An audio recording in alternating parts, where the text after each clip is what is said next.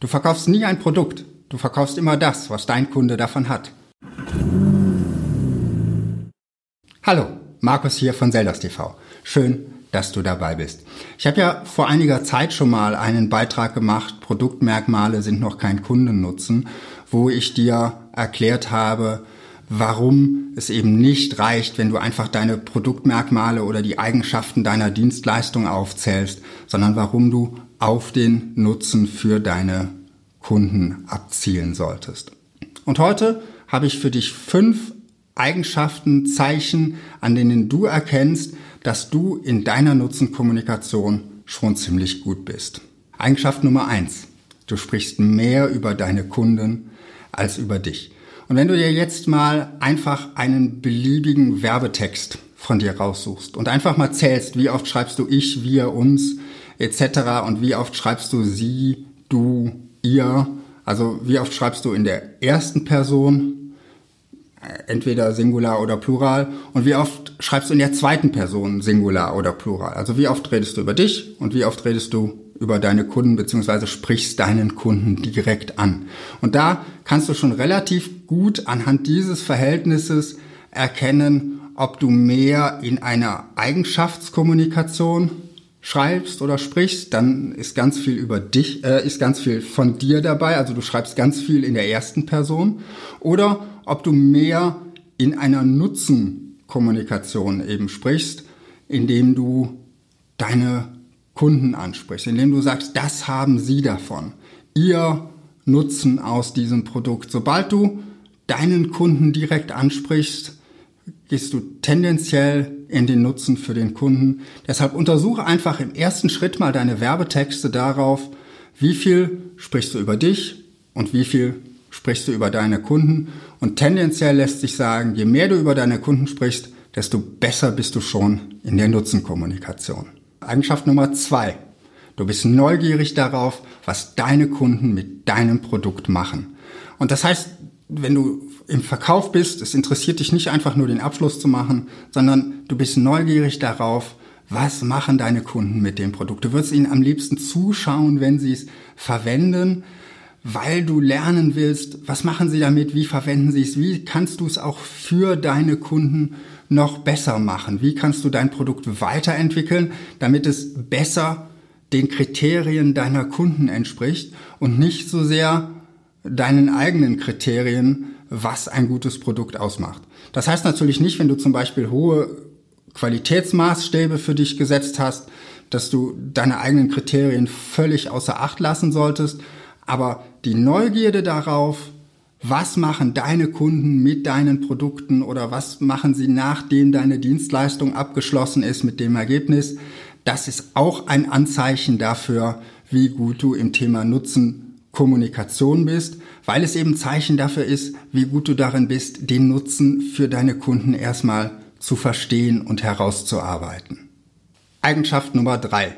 In Gesprächen, in direkten Gesprächen mit deinen Kunden stellst du Fragen, statt dein Produkt oder deine Dienstleistung wie ein Marktschreier anzupreisen.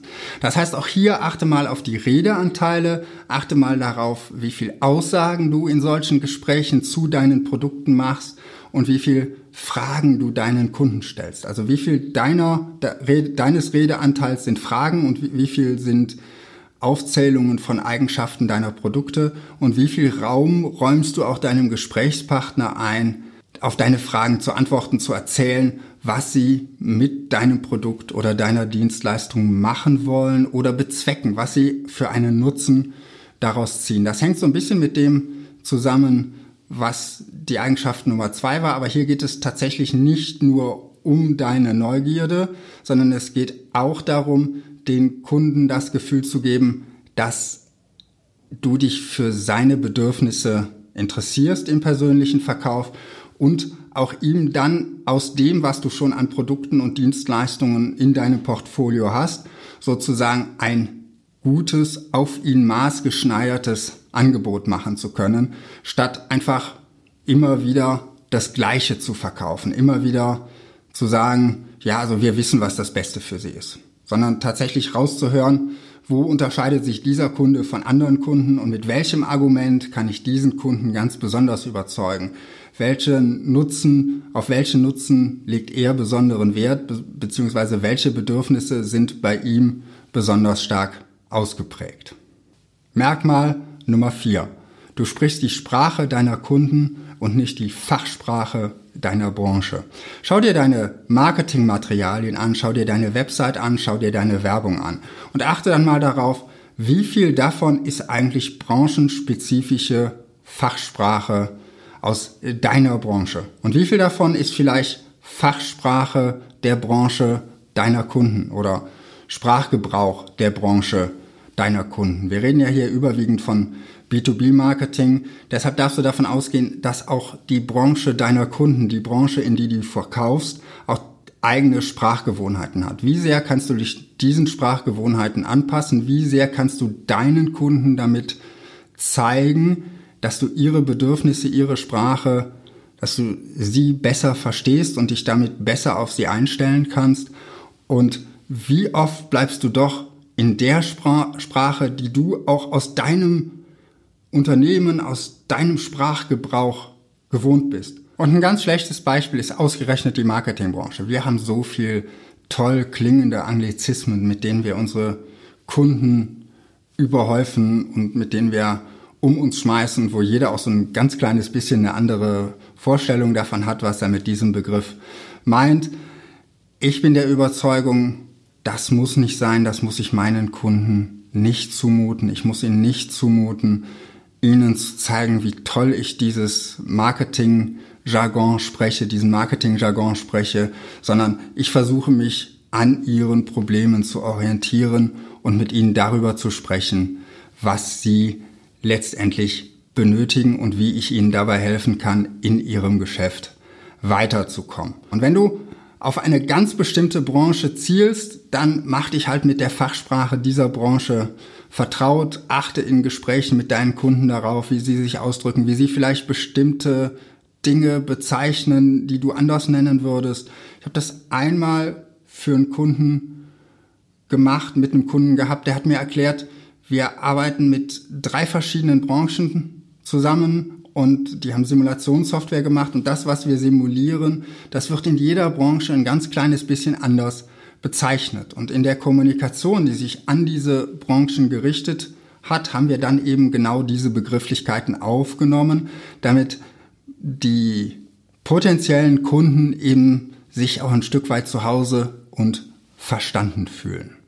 Und schließlich Eigenschaft Nummer 5, du verstehst welche Emotionen, welche Bedürfnisse deine Kunden mit deinen Produkten oder Dienstleistungen verbinden.